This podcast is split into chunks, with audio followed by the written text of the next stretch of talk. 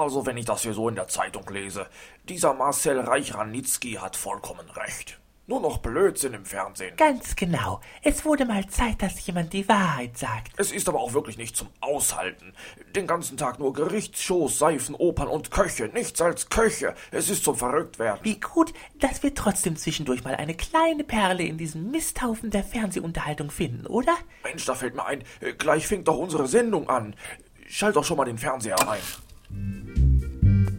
Ach, das Herbststadelfest der lustigen Volksmusikantenparade. Schön. Dübels Geistesblitz.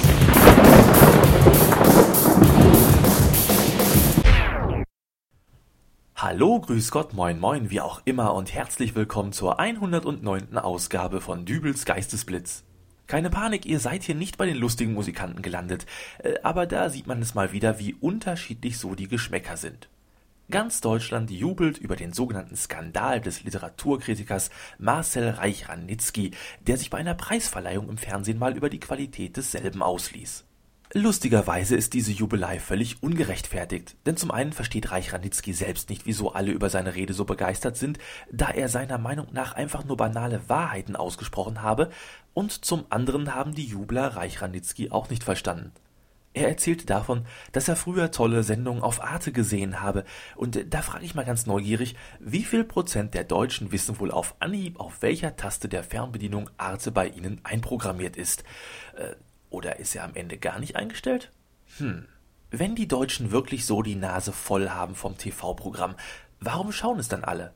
Kaum läuft eine neue Staffel Deutschland sucht den Superstar, sind alle mit dabei. Und wird ein neuer Dschungelkönig gesucht, kann auch sofort jeder mitreden. Aber genug vom Skandal der letzten Woche. Es wird Zeit für eine neue Sau, die durchs Dorf getrieben wird, obwohl die Sau ist mittlerweile auch schon schwer aus der Puste.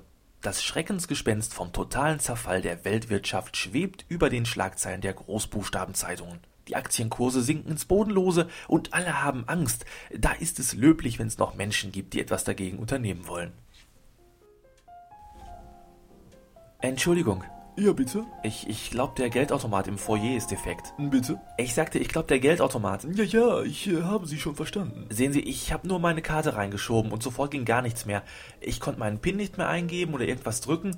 Stattdessen war da so ein knirschendes Geräusch wie von splitterndem Plastik. Aha. Nee, nichts, aha. Ich weiß, was Sie denken. Sie denken, ich wäre so einer, der sein Konto bis zum Geht nicht mehr überzogen hat. Ich habe aber gestern erst von meinem Arbeitgeber das Gehalt überwiesen bekommen. Das Konto ist gedeckt. Herr, äh, Dübel. Herr Dübel, warten Sie, ich schaue gerade mal auf meiner Liste. Äh, Derwisch, Dittmar, Dübel, ach, da stehen Sie ja. Was ist denn das für eine Liste? Wir haben schon auf Sie gewartet, dass Sie sich melden, Herr Dübel. Sie sind aber spät dran. Ähm, hier bitte, Ihr Starterpaket. Mein Starterpaket? Was, was ist denn das? Und wollen Sie mir nicht lieber zuerst erklären, was mit meiner EC-Karte ist? Außerdem, ich brauche dringend etwas Bargeld. Ich bin mir sicher, ein Blick in Ihr Starterpaket dürfte die meisten Ihrer Fragen beantworten. Ja gut, ich schau mal rein. Hm, eine Broschüre. Alles, was Sie schon immer über den Schlotböller wissen wollten. Was zur Hölle ist ein Schlotböller? Ja, schauen Sie doch mal weiter. Ja, was meinen Sie denn? Hier sind nur so kleine Zettelchen mit so einem glatzköpfigen Typen drauf. Ich muss doch sehr bitten. Was denn? Das ist unser Filialleiter, äh, der Herr Direktor Schlotböller. Soll es jetzt eine Einladung zu seinem 50. Geburtstag sein oder wie?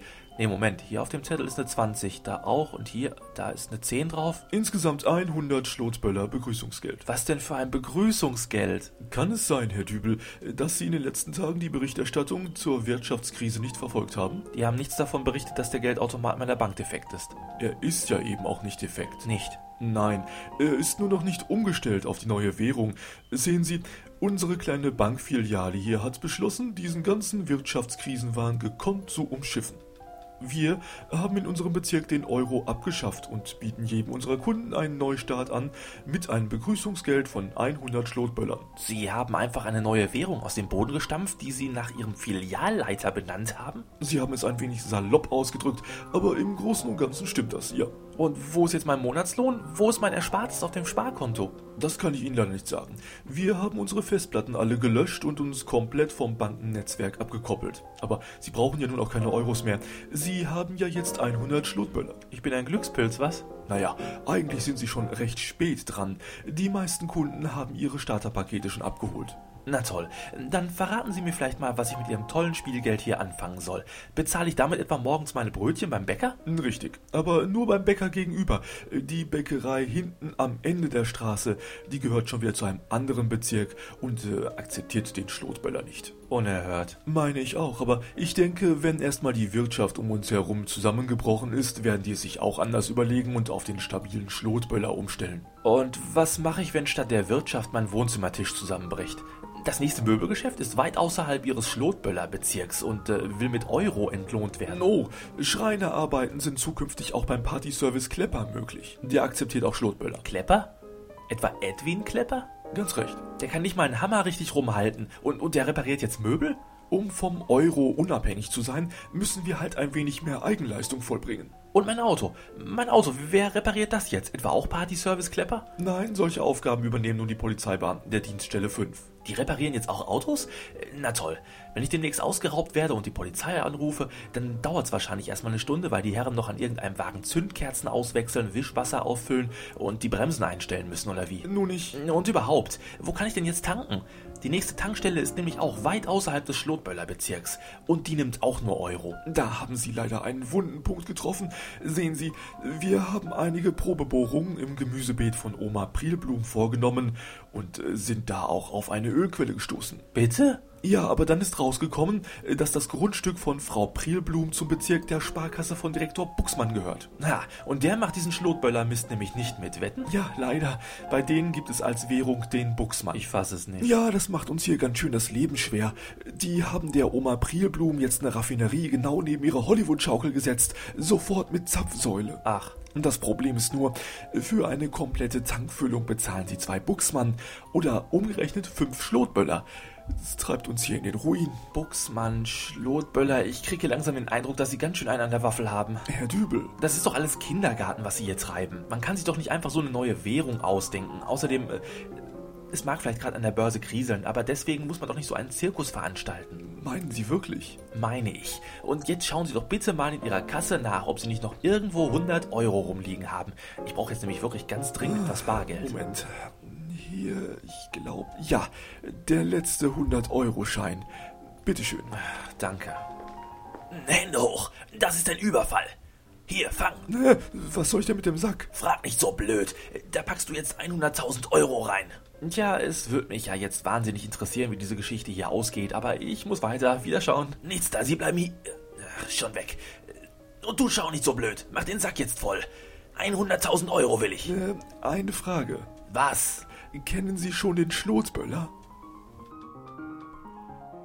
Ich bin mir sicher, auch diese Krise wird irgendwann überstanden sein. Vielleicht sogar schon nächste Woche, wenn die nächste Folge von Dübels Geistesblitz zum Download bereitsteht.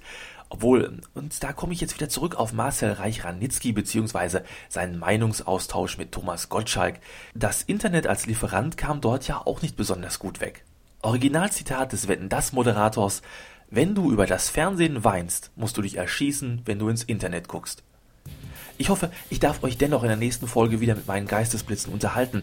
Und äh, falls noch was sein sollte, so könnt ihr mir E-Mails unter geistesblitz.helimail.de schicken oder mir einen Kommentar auf www.dübelsgeistesblitz.de hinterlassen. Also bis nächste Woche, euer Dübel und tschüss.